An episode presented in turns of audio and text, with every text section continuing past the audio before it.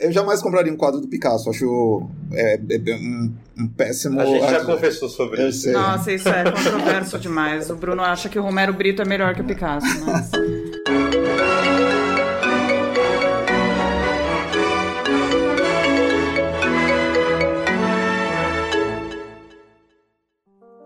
Olá, caviaretes do meu Brasil e região. Estamos aqui hoje para um episódio. A gente, a gente tem feito uma coisa assim, meio, né? Esse, essa coisa chatcast. E hoje a gente pensou em conversar sobre um, um, tema específico. Faz tempo que a gente não tem temas específicos. E a gente chamou um, um convidado, caviar, ex-caviar, especial pra gente, que é o Hugo Calazans. Fala oi pra gente conhecer a tua voz, Hugo. Oi, pessoal, tudo bom? É isso caviar porque ele ficou pobre, é isso? Não, porque saiu do grupo. na verdade, na verdade, até o tema que a gente vai falar mostra como eu imagino que ele é um dos mais caviares de todos nós. Né? e vamos falar. Tudo começou, vamos lá, deixa eu explicar o, o, como que a gente chegou na ideia do tema. Tudo começou quando comentaram no grupo alguma coisa, e daí eu mandei o link de uma saia que é virtual e as pessoas podem comprar. E aí a gente começou a falar sobre esse mundo virtual da blockchain, NFTs, é, realidades virtuais, cidades virtuais e, e tudo mais. E a gente queria conversar um pouco sobre isso. A gente chamou o Hugo, porque o Hugo é um cara que estava aqui contando pra gente que perdeu a oportunidade de ficar incrivelmente bilionário, porque em 2011, né, o que você falou, que você recusou comprar bitcoins. Pois é, uma conversa ingrata aqui que eu encontrei fazendo pesquisa aqui no meu e-mail por Bitcoin, e aí encontro um amigo meu conversando assim, cara, é, encontrei uma coisa que é a tua cara. É, ah, ok, mineração de Bitcoin. E aí eu digo assim, ah, não, cara, acho que já passou a hora, acho que acho que já, esse bonde aí a gente já perdeu. 2011. Jesus. E aí eu mudo a conversa para falar, sei lá, sobre antivírus. Ah, já viu a nova versão do McAfee? Uma guinada brusca no rumo da conversa. Que desespero. Você podia ter... A gente podia estar tá gravando esse episódio no, no seu iate agora. É, em Bahamas, né, talvez. já todo mundo vacinado já. No seu país. Exato. No seu pequeno país. Você no meu país, onde todo mundo já foi vacinado. É, até as crianças morando ah, mas é, é, e a gente tem aqui, na verdade, eu eu vou confessar, eu comprei eu fui fui muito errada. Eu comprei bitcoins em 2017 quando tava na alta. Eu devo ter, sei lá, 500 reais em bitcoin. Isso é uma coisa legal do bitcoin, ele pode ser fracionado, né? Mas eu quero começar então pedindo uma explicação aqui para quem estiver ouvindo a gente, eu, por exemplo, escutei a semana passada pela primeira vez o termo NFT. Então eu queria pedir quem aí é, entende melhor. Talvez, Bruno, você deu uma explicação muito boa lá no grupo. Explica pra ah. gente o que é um NFT. Tá, eu vou. É, o NFT é tipo assim. quando você compra uma obra de arte ou, uma, um, um objeto físico feito por um artista, um quadro pintado, uma escultura. Quadro. Assim. Ele vem com uma assinatura que garante ali a autenticidade do, daquele quadro. Pode ser até uma foto do artista. Se o artista autografar essa foto, esse autógrafo, ele garante ali, tem, o artista realmente foi lá e, e, e assinou aquilo. No mundo digital, isso nunca existiu, até o momento. É, você pega uma foto da Scarlett Johansson no Google Imagens e você duplica essa foto, em tese ela é 100% idêntica à foto que você pegou no Google Imagens. E você não tem nenhum traço na foto, você não tem como rastrear a autenticidade daquilo. O NFT é uma, é uma maneira é, é, que surgiu a partir da mesma tecnologia que faz o Bitcoin. É uma maneira de você colocar uma assinatura num objeto digital, seja uma foto, seja uma música, seja um jogo, seja um screenshot, seja o que for, qualquer coisa digital, você pode colocar uma assinatura naquilo. E a partir do momento que aquilo tem uma assinatura e nenhum outro objeto que seja duplicado daquilo tem aquela assinatura, ele adquire um valor inerente, como, tem uma, como é o valor de uma foto autografada.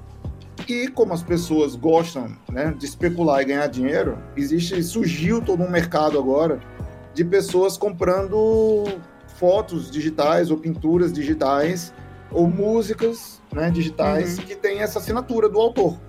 E tem objetos ridículos, como screenshots, sendo vendidos por milhões de dólares. Só porque a pessoa acredita que é, aquela, aquela garantia de autenticidade daquilo, é, a, a, tendência de, valor, de, ganhar, de ficar mais valorizado com o passar do tempo. E esse é o NFT, é essa tecnologia que permite essa assinatura. É, eu tô certo, Hugo? É mais ou menos isso, né? É, tá corretinho, cara. É, eu acho que um, alguns conceitos que são interessantes de a gente pensar para compreender bem o, o, conceito, a gente pode pensar no conceito de fungibilidade, né? É, o que é, que é alguma coisa fungível, né? O que é que distingue algo, algo fungível de algo não fungível, não? Eu estou falando nisso porque o NF do NFT é justamente por a gente está falando de tokens não fungíveis. Então, tokens fungíveis são tokens, são coisas, é, entes, sejam eles digitais, sejam eles é, artigos, ativos é, do mundo é, real mesmo, do mundo físico, é, ativos tangíveis. É, uma coisa, uma coisa fungível quando a gente consegue trocá-la por outras coisas da mesma classe daquele ativo ali, sem ter perda de valor. Então, por exemplo, eu posso chegar com duas notas de dois reais, uma moeda de um real, te entregar e você me entregar de volta uma moeda de cinco reais. Por quê? Porque o real, como toda moeda fiduciária, é um ativo é dessa classe é, de ativos fungíveis, né? A gente consegue trocar, é, fazer assim trocas, né, entre, entre entes daqueles, daquela classe de ativo sem ter perda. Mesma coisa se eu te der é, uma barra de ouro, tu pode me dar duas barras de ouro com, de ouro, com tanto que é, o peso né, da, ali seja equivalente né, daquela transação que a gente fez, né? Porque a gente está pensando onças de ouro né, no, no mercado. Então, é, o ouro também é um artigo, é, é, uma, é um tipo de ativo que é fungível. Mas deixa eu te perguntar forma... uma coisa. Deixa eu te perguntar uma coisa. É, só, esse valor é, atribuído é só em relação a ela mesma, né? Porque 5 reais de 2006 é diferente de 5 reais de hoje. Isso, exatamente. A gente não está pensando em inflação, a gente não tá... Isso. A gente está pensando assim, é, num determinado instante de tempo, certo? Num determinado momento, se você me der duas notas de dois reais e uma moeda de um real, se a gente fizer a transação assim, eu te der naquele mesmo instante uma outra nota de 5 reais, a gente está fazendo uma troca em que não, não eu não estou perdendo valor, você não está perdendo valor, a gente está trocando itens que são fungíveis. É, criptomoedas, assim, a gente está acostumado a pensar em Bitcoin também como artigos, é, como um artigo, uma classe de ativos fungível. Eu posso te dar um Bitcoin, você pode me dar é, 0,5 Bitcoin, depois mais 0,5 Bitcoins, aquele 0,5 mais 0,5, eles, eles equivalem exatamente a um Bitcoin. Então, fungibilidade tem a ver com isso, com a possibilidade de a gente fazer intercâmbios entre aqueles ativos que compõem aquela classe de ativos, sem que haja perda de valor. É, um artigo não fungível é um artigo é, que você não consegue encontrar é, com muita facilidade alguma coisa que seja equivalente àquilo ali. Ele tem uma questão de ser único. É o caso, por exemplo, da Mona Lisa, certo? A Mona Lisa, é, Leonardo da Vinci a pintou e é, não importa o quão perfeita for uma cópia que fizerem da, da Mona Lisa, a Mona Lisa é única.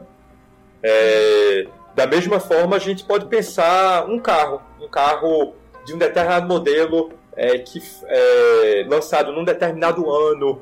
É, ele tem uma ele tem uma história, certo?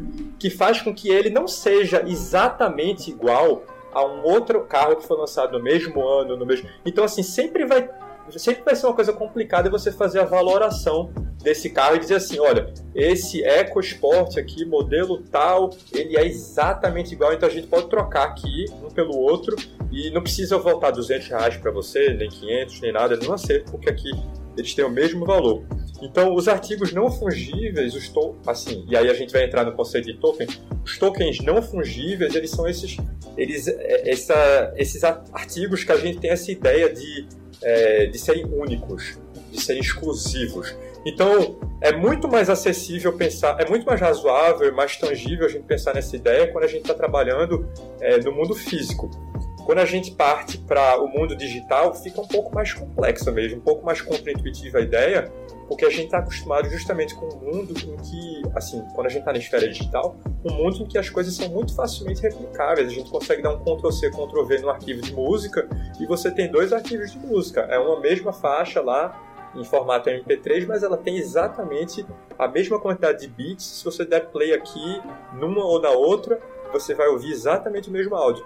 Então aí surge essa ideia de você ter um certificado digital, e é isso que é o NFT um certificado digital para poder atestar que aquele ali específico é que é o verdadeiro, o, o primeiro, é o que tem a assinatura. É, o NFT ele funciona como assinatura digital.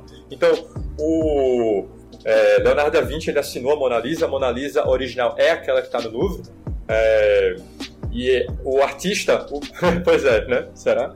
Mas aí o Beeple, né, que é um, uma história né, que teve dos NFTs agora que o cara vendeu por 69 milhões de dólares, não é isso, Bruno? O...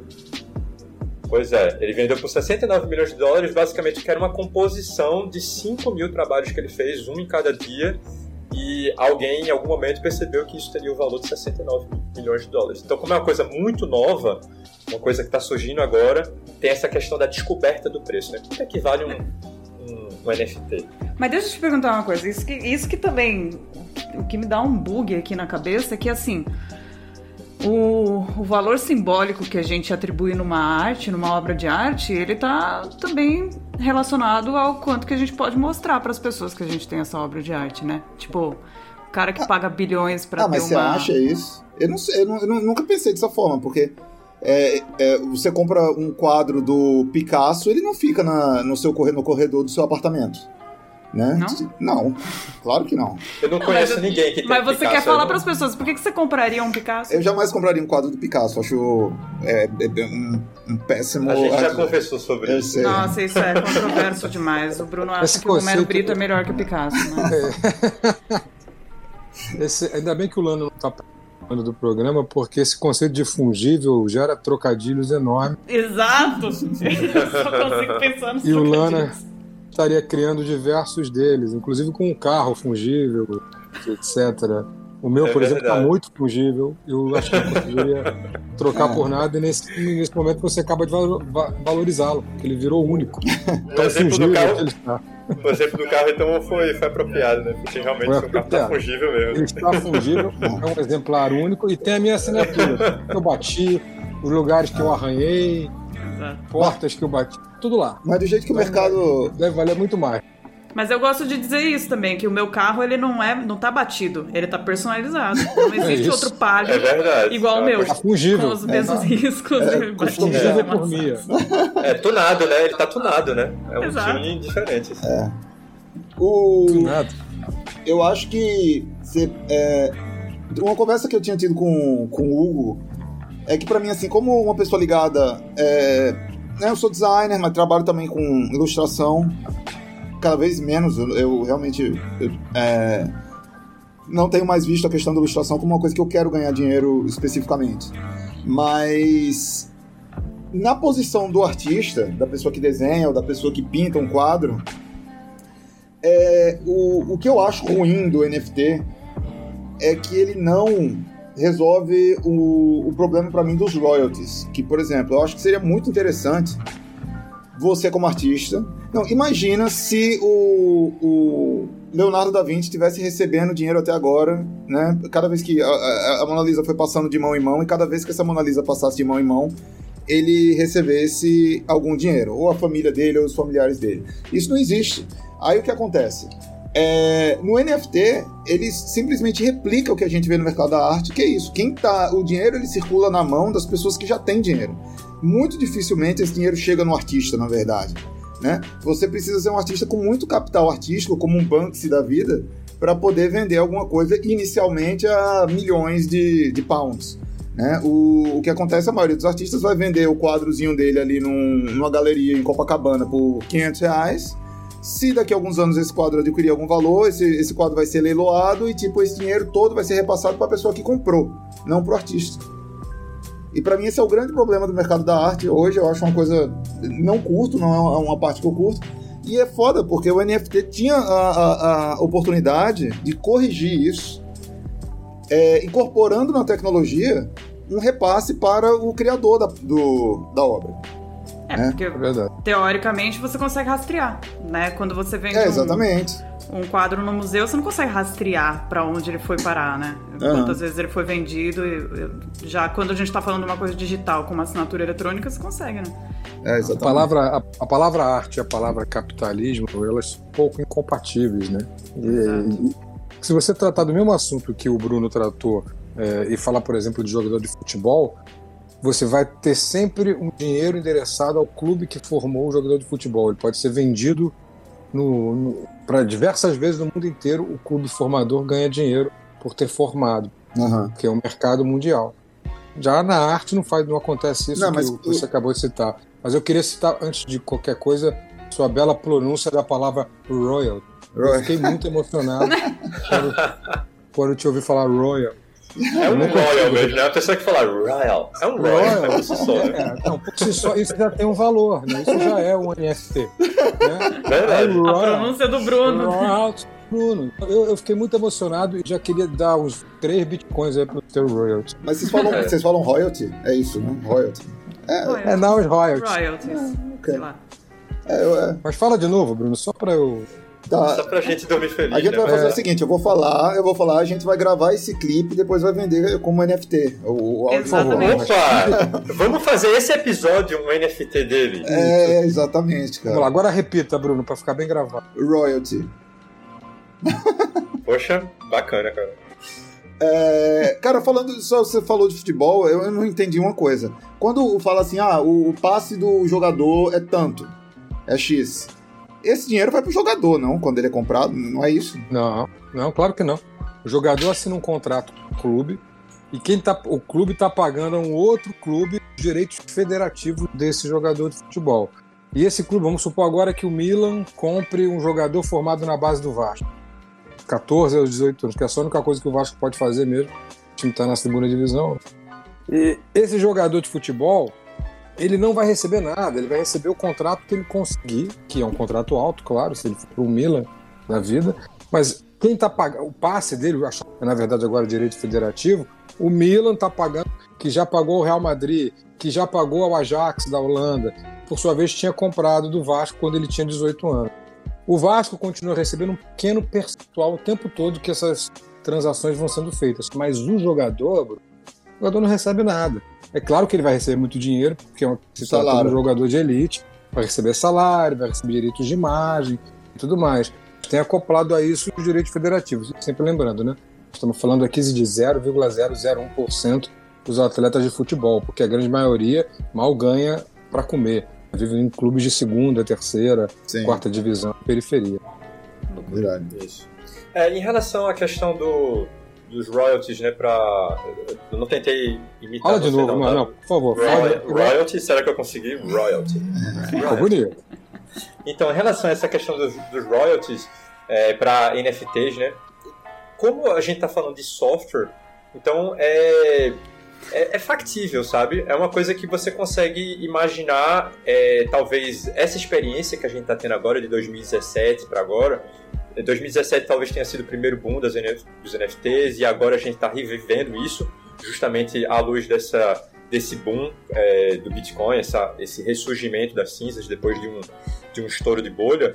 É, a, a, questão é que você consegue, talvez, assim, imaginar como isso como sendo um, um protótipo mesmo, e, e, à medida que o tempo for passando e, as pessoas forem notando é, oportunidades de melhoria, elas vão começar a inserir naturalmente é, mudanças é, em código-fonte, vão começar a pensar formas de é, ter o controle ali na, na blockchain, é, ou em diferentes blockchains, ou é, talvez com pontos de contato lá com, as diferentes, com os diferentes marketplaces lá que comercializam NFT. É possível, sabe? É uma coisa que é, é possível você vislumbrar melhorias sendo feitas para tentar tornar essa indústria um pouco mais é, equânime, né? um pouco mais justa, talvez.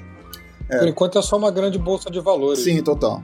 Essa é a minha crítica. Hoje em dia, é quem uma tá. bolsa de valores. É, quem tá ganhando dinheiro hoje é quem tem dinheiro. É o, é o, é o CEO do Twitter, que vendeu um, um print do, do primeiro tweet dele, sei lá, 6 milhões de dólares. É o, é o Elon Musk, que fez uma música horrorosa e, e vendeu o NFT também por alguns milhões de dólares. Ou seja, são pessoas que já têm muito dinheiro, que estão que já tem algum tipo de capital de assim de reconhecimento por algum motivo que tá é, mas de certa forma o mercado da arte é assim o mercado da arte é muito isso cara é muito é, a valoração da pessoa vem a partir de um capital artístico que é, às vezes é acumulado e às vezes é aleatório mas Não, é... é que... fala Pra mim, sabe o que, que parece? Porque pra mim, é, tá, pra, eu, ainda, eu tô me sentindo muito boomer, na verdade, porque é, eu tenho uma dificuldade de, de assimilar a graça de gastar tanto dinheiro assim numa coisa tão tão subjetiva. Porque para mim parece o quê? Parece que é que são vários bilionários brincando de The Sims. Porque é, você compra uma obra que vai ficar só ali, porque você não pode reproduzi-la. Você não pode, por exemplo, se eu comprar uma arte sua que você transforma num coloca como é, com assinatura digital para ela valer milhões e tudo mais, eu não posso mandar imprimir ela e pôr na minha não, parede. Você pode. não é mais ela. Claro. Até pode, sabia? Na verdade, é, é que você daí tá não é mais ela, né? Você está comprando o direito de poder dizer é meu. É. Então, nesse sentido, é, faz muito. Assim, eu, eu, eu tô totalmente alinhado contigo, Mia, em relação a como no final das contas é muito uma coisa de ostentação mesmo. É, mas É, é, é do mas tipo, é uma é coisa assim, estranha, ah, é porque é meu. virtual. Todo mundo pode imprimir, pode ter na parede e tudo mais, da mesma forma que a gente pode fazer cópias assim perfeitas da, da Mona Lisa e ter nas nossas respectivas paredes, mas ah, essas cópias a gente nunca vai poder dizer Não que é são a Mona Lisa. é a Mona Lisa, a Mona Lisa Exato. mesmo. Então o Beeple vendeu para 69 milhões de dólares o quadro dele. É, qualquer outra pessoa pode pegar o JPEG no, na internet e imprimir e ter também algo idêntico. Mas o cara que, que vai poder dizer é meu, o original é meu, é um cara só. É. Mesmo que, a, que eu faça uma impressão super fiel, não, assim. É, é bem, é exatamente isso que você disse. É, é entrar numa casa de alguém, olhar na parede e falar: Nossa, você tem um quadro do Picasso na parede? Não, não é um Picasso, é uma cópia. Ah, tá. Perdeu o valor na hora, sabe? Perdeu o valor na hora. E é isso. Eu não sei se vocês viram um, um documentário que tem na Netflix que é Fake Art. Que, assim, para mim dialoga muito com essa questão. Porque, é, é assim, é, é um documentário, então acho que não tem tanto problema em relação a spoiler, né? Ou vocês se incomodam? Melhor não, vai que as pessoas que estão ouvindo se incomodem. Tá. o spoiler. então, tá. Só conta o que, que é, dá sinopse. É, a questão é, acho que, o que a, a, a discussão que ele estimula, que ele suscita em algum nível é justamente é, e aí, se uma coisa é idêntica à outra, se um, se um cara ele tem a capacidade de pintar exatamente como Van Gogh, replicando perfeitamente a, a técnica de Van Gogh, eu estou citando Van Gogh aqui, é, mas na verdade o cara dominou é, algum, assim, as técnicas de alguns é, mestres da arte abstrata, então é, alguns caras mais recentes mesmo. Ele dominou assim cada detalhe e ele conseguia fazer de uma maneira que até os especialistas é, iam lá, é, os acadêmicos, os caras que estudaram mesmo a obra daquele cara olhavam e diziam: "Peraí, eu nunca vi esse quadro aqui. Esse quadro é novidade para mim." E aí é, é- é tal, é- é- a coisa acontece de tal forma que ele consegue vender isso e consegue ganhar bastante dinheiro dizendo que são quadros que foram perdidos, mas que, que pertencem à obra daquele cara. E assim, é, é coisa que você vai ter que fazer uma análise assim, sabe, do pigmento, a datação, aquele tipo de pigmento não existia na época que o cara. É aí que você vai conseguir identificar que não, não pertence. Então, é a diferença entre um, um quadro do cara de fato, que aí vai valer 10 milhões de dólares, ou um quadro que é uma é, que copia o estilo do cara, vai ser um quadro de talvez 50 dólares. Né? É que quando a gente entra na arte digital, né, até essa proficiência toda não precisa, né, porque é um Ctrl-C, Ctrl-V. Você pode dar um print, né, em- em- no- na arte do outro cara. Já é, já é igual. E- Mas- E só o que muda é o fato de ser digital, porque essa discussão ela já é um pouco antiga, né? O, a discussão, a gente, é, desde a, a obra de arte na era da reprodução técnica, é bem esse o título do livro, mas é o título da discussão da Escola de Frankfurt. Uhum. Se, se, se, realmente a cultura, o advento da cultura de massa, da indústria cultural, é do com a arte sendo reproduzida, é do bem, já, do bem, já. Então, Escola de Frankfurt. Se isso já se poderia ser considerado arte por não ter a unicidade, por não ter aquela assinatura, não já não ser mais a, a Mona Lisa, aquilo que se pode reproduzir, um disco, um livro, ou propriamente os posters mesmo daquela arte. Então eu acho que a gente só levou a um outro nível. E aí eu tenho que concordar com o Bruno Barro, também com a Mia. Vira só realmente o grande mercado de bolsa de valores, no final das uhum. contas. E não é nem a contemplação, porque antes disso a gente tinha pessoas roubando quadros né, para é, lavar dinheiro também. Não para efetivamente contemplar a arte que era feita para ter um Van Gogh né, no, no cofre da sua mansão suíça. Então, a, a, discussão é antiga, só introduzir, me parece, não sei se você concorda, a única o elemento novo que o único elemento novo nessa discussão é o digital, porque tá lá a especulação, capitalismo, não contemplação. Não é. mudou muita coisa. O ser humano é o mesmo. Esse é o problema. É porque assim, o, o dilema do mundo digital sempre foi esse, dele ser muito, muito facilmente replicável, e como, como era puramente replicável, não existia nada que, que pudesse garantir a autenticidade de uma peça digital, as coisas não, não ganhavam esse valor que você vê no mundo físico, da, no mundo da, né, no mercado de arte do mundo físico. E o NFT está permitindo isso, tá? E, e cê, só que você começa a ver essas coisas absurdas, como, como é no mercado da arte também, né? Não é incomum você ver a. As, tipo, aquele quadro do Banksy que ele rasgou na hora que o cara comprou. Vocês viram Sim, isso, né? É maravilhoso. É, nossa. Maravilhoso. É, eu acho maravilhoso. Acho... É, o Hugo, quando tava falando, ele falou. Só, um ele... protesto é, genuíno. Um protesto do caralho. Quando o Hugo tava falando, ele mencionou o blockchain, mas eu acho que muita gente nem sabe o que é isso. Você, você consegue é, explicar o que é blockchain?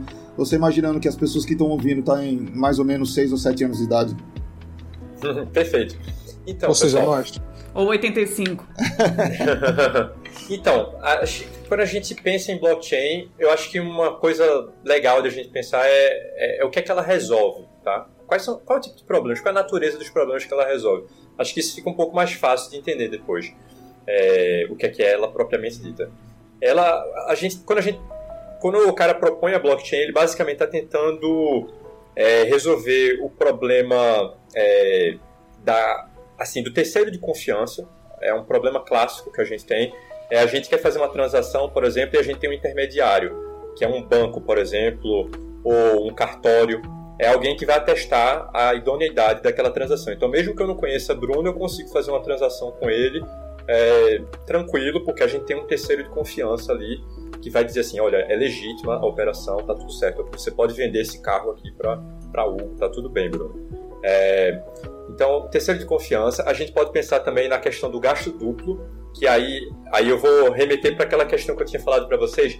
Ah, você tem um arquivo de MP3 e eu consigo copiar, dar um Ctrl-C Ctrl-V no, no arquivo de MP3, e aí eu tenho agora dois arquivos de MP3 idênticos, e eu mando um para um, para o outro, e, e tudo bem. Eu tô, eu tô como se fosse fazendo um gasto duplo, sabe? O, o, o arquivo ele não é único, ele não é uma coisa. Quando a gente está no meio digital, é sempre difícil, né? É, trabalhar com essa questão do, é, da exclusividade, assim. É sempre muito fácil a gente replicar o dado, porque a gente dá um Ctrl-C, um Ctrl-V, a gente replicou o dado. Uhum. Então, é, tudo bem, tudo muito lindo, tudo muito bonito é, na informática, é, na, é, até nos primórdios da internet e tudo mais, tudo funcionando muito bem, a gente sabendo que a gente tinha essa questão, a gente é, tinha gasto duplo, é, por exemplo, quando a gente mandava um arquivo MP3. Mas como é, como é que vai ser isso quando a gente manda dinheiro para alguém, sabe? Como é que eu vou garantir que a pessoa não recebe? Eu mando um real para a pessoa e a pessoa ela não dá um Ctrl C, Ctrl V no, no um real e ela tá de repente com dois reais.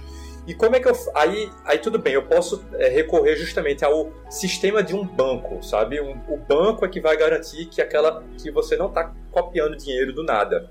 Né? Então o banco vai ser aquele agente ali na internet que vai intermediar essa, essa transação. Mas e se eu não quiser confiar num banco? Se eu não quiser depender de um terceiro de confiança? É, se eu não quiser que o meu lastro, a, a, a confiança, a minha fiança está é, tá associada a um agente centralizador, um agente ali que está associado a uma é, política é, monetária ali de um país e tudo mais. como é que eu faço para resolver isso? E então, que vai me cobrar por isso, né? Pois é. Porque a questão do banco aí, é isso, né? Aí, o dinheiro é, vira deles. Pois é, como é que você vai ter o dinheiro da internet, o dinheiro eletrônico num contexto em que você não consegue é, garantir que, as coisas, que o dinheiro não possa ser gasto mais de uma vez?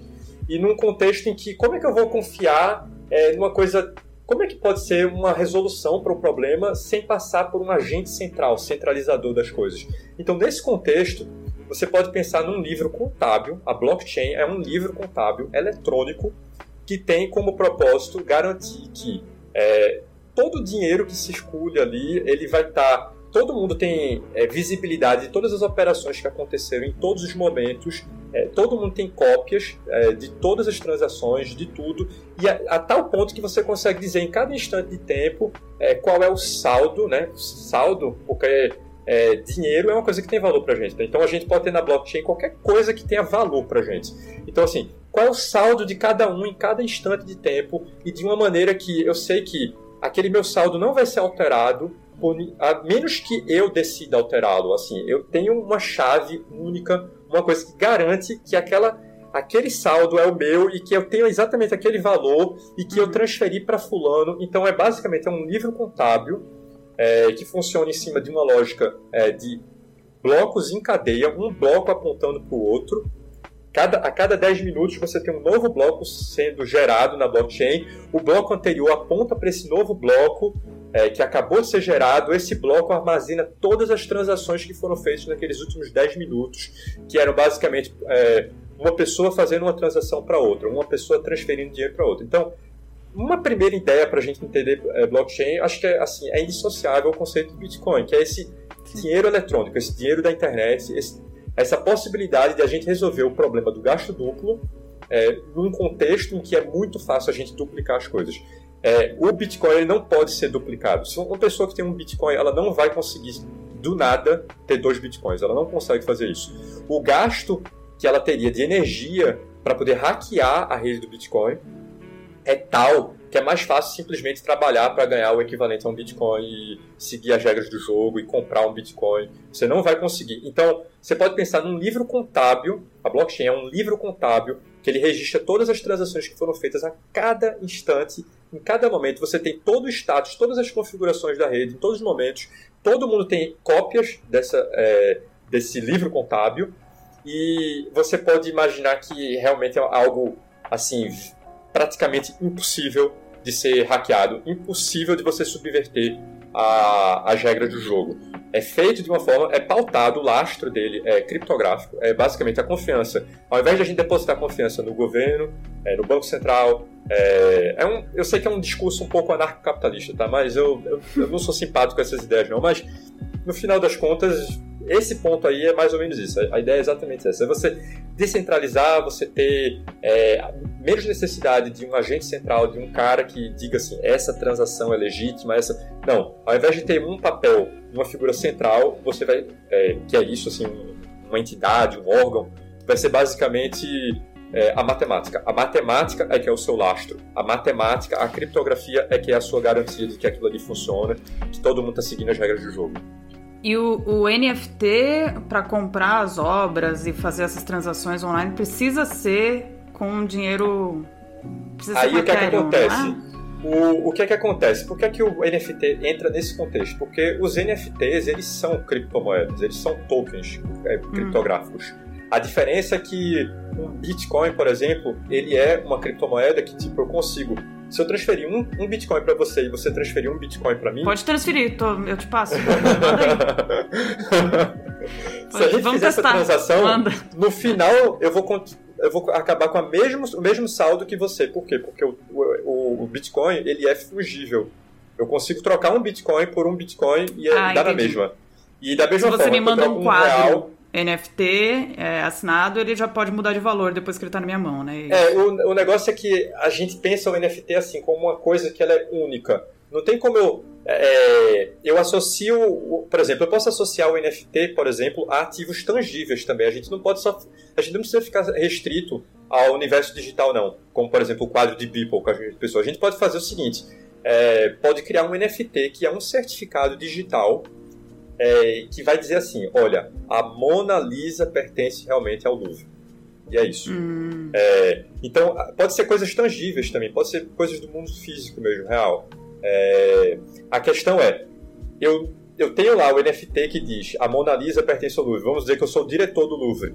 Eu faço uma transação é, para o museu, é, para um outro museu qualquer, para Museu de Arte Moderna de Nova York. Eu faço ele quer transferir. E se o cara lá do Museu de Nova York transferir para ele um, quadro, é, um, um NFT associado a um quadro de Van Gogh, no final das contas, não é a mesma coisa. Então, hum. Não é por quê? Porque a obra de Van Gogh é única, a, a obra de Da Vinci é única, então não, não casa. Não Eu tô como. pensando aqui como que isso chega no mercado, por exemplo, mais material dia a dia, por exemplo, a Nike pode começar, pode criar uma linha de tênis e cada tênis vir com um NFT para dizer que aquele tênis específico a Nike só fez um e vender para você por muito mais caro. Isso pode, pode fazer isso. Ou pode fazer também é, uma série exclusiva com 10, por exemplo. E aí você sabe que não interessa se o cara lá na China consegue. Se o cara lá na China ele, ele é a mesma fábrica que produz para Nike e eles ficam lá com as eles deixam as máquinas ligadas lá no turno da e noite. Criam mais. Uhum. E criam mais. E aí vendem como se fosse Nike, só que por um terço do preço não interessa. A Nike ela pode fazer um NFT que seria um certificado digital para dizer assim, ó, só quem tem esse certificado digital pode dizer, esse aqui é o verdadeiro, esse aqui realmente. Aí você vai acabando com a 20 de março com a rua uruguaiana. Basicamente está demolindo é. esses mercados.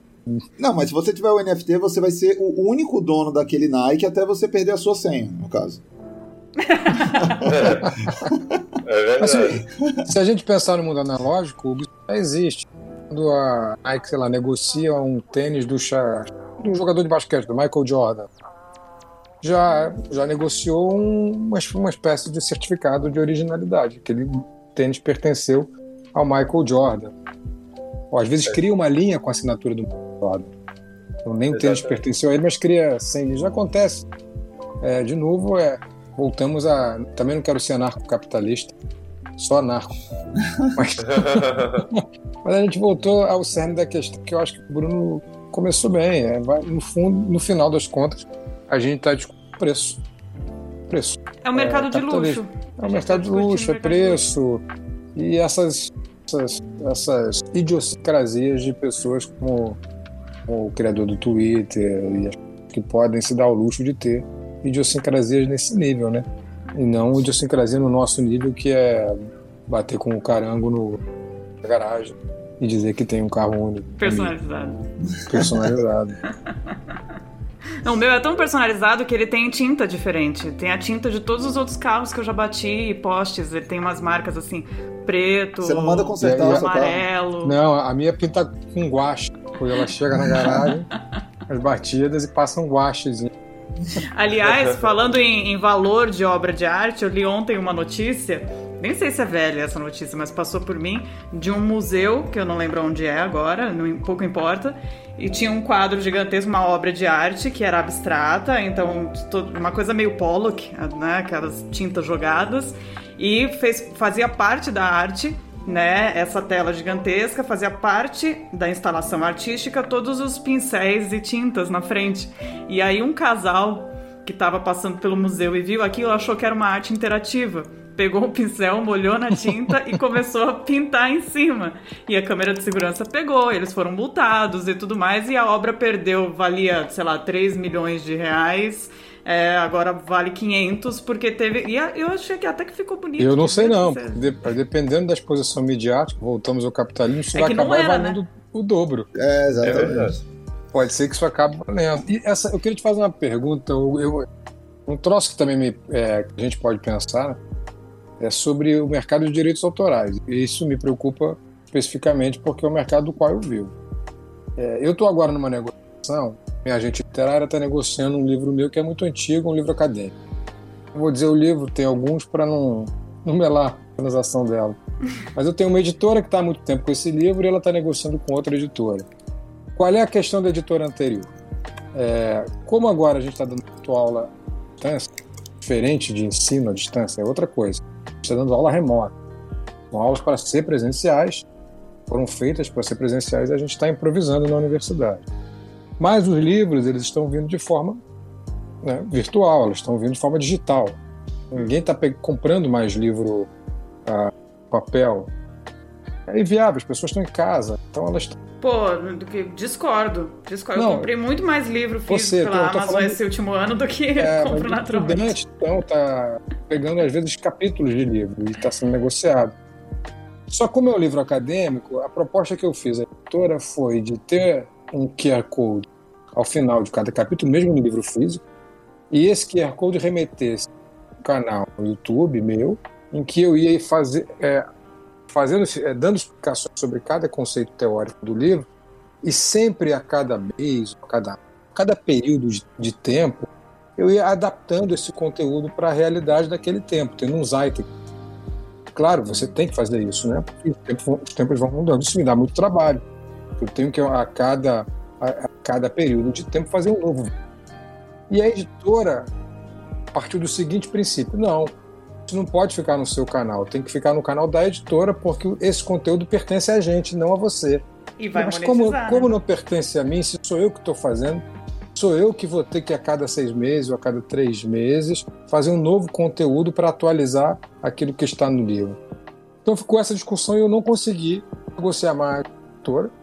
Eu mudei até de agente literária e a minha nova agente literária que está tentando romper o contrato com a editora para negociar meus termos com outra editora. Então veja como que é, o mundo digital, mesmo quando é tangível, tá, coisa autoral, ela vem sendo rediscutida de uma maneira tal que a editora, que é a máxima capitalista, comanda os autores, eu ganho 10% sobre o preço de capa. Eu e todos os autores do país, do mundo, tirando Paulo Coelhos da vida, ganhamos isso. Acabam tendo que agora atualizar cada vez mais os livros, porque principalmente os acadêmicos passa muito rápido, mas as editoras se acham donas da donas do, do autor, exato. Do autor. No fundo é isso, é uma grande senzala editorial. E a editora é a casa grande. Sim. Tem salvação para isso do Bitcoin? Dá para a gente negociar Bitcoin com essas editoras?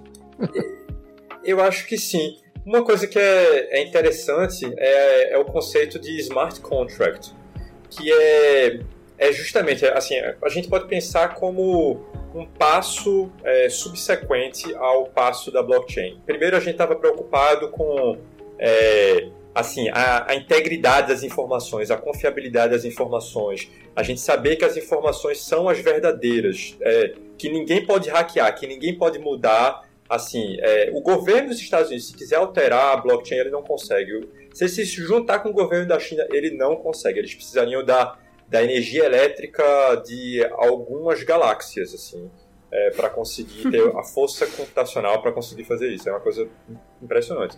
Então, é, num segundo momento, a gente entra num conceito que é até anterior, na verdade, até a própria criação do Bitcoin, mas é, foi desenvolvido mesmo, foi aperfeiçoado mesmo depois que o Bitcoin já tinha sido criado, e, e é, que é o smart contract. E aí é, é, é, um mundo assim de possibilidades e a gente pode pensar realmente em leis sendo codificadas ao invés de é, linguagem natural, ao invés de a, a, o código é, de, de leis de um determinado país, de um determinado estado, está escrito é, como assim está escrito em língua portuguesa em orações né na língua portuguesa em linguagem natural ou na língua inglesa no caso dos Estados Unidos enfim é você ter realmente código fonte dizendo assim se isso aquilo é, se aquilo outro então tal coisa. Então vai ficar.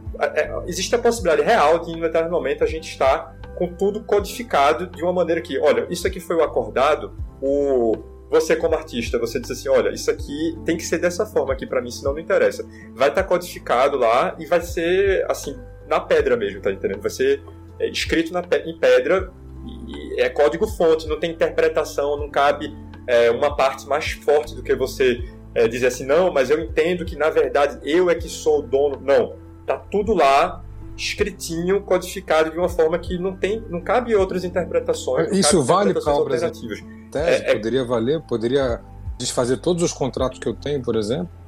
É, poder, você poderia imaginar um mundo em que as constituições, por exemplo, os códigos penais, as, todas as legislações fossem reescritas é, em por Java Script, por exemplo. Feitas por um bot. Não dá ideia. É, ao invés de estar tá tudo codificado em linguagem natural, tá tudo codificado é, assim, ó, é, fulano fez tal coisa, então aqui vai acontecer essa sanção aqui com ele. Ao invés disso, eu vou botar assim, if fulano fez tal coisa, then a sanção a fulano será tal coisa. Então, não cabe interpretações, não cabe muitas reflexões. É o que está escrito, é o que foi combinado, é o que foi acordado, independentemente de você ser mais fraco, mais forte.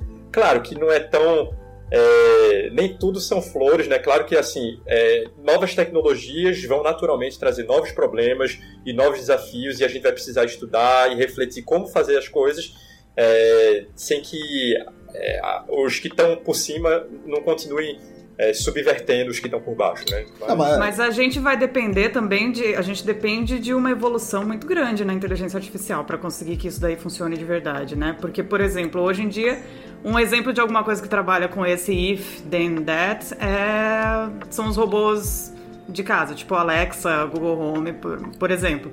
E às vezes eu peço uns comandos e ele faz outra coisa. Imagina se você se deixar na mão os seus contratos. Ah, mas imagina um mundo, imagina um mundo em que o Sérgio Moura é substituído pela Alexa, cara. Exatamente. Exatamente. Mas já não foi, não? Alexa, não, Alexa é um, pouco, um pouquinho Alexa fala né, cônjuge ou conge? Eu não sei. Se a Alexa não falar conja, eu já estou satisfeito. Mais um exemplo do que eu estou falando, que eu lembrei que não tem. Enfim. O meu robô aspirador, o nome dele é Bruno. Né? por conta do nosso colega aqui, né? E, e eu tenho tanto o, o, Google Home quanto a Alexa, né? Eu realmente quero que eu quero que as o governo que saiba contexto, tudo que eu tô falando. As pessoas que não têm o contexto vão achar que eu sou tipo Aécio. Não, não, não é por isso, gente. Não é. é essa, esse detalhe não sei. É questão de passar pano, porque meu robô passa pano. E aí, como o Bruno é o nosso passador de pano favorito, é, então só poderia ser Bruno o nome do meu robô. É, e aí, se eu peço pro, pro Google, por exemplo, Google, ligue o Bruno.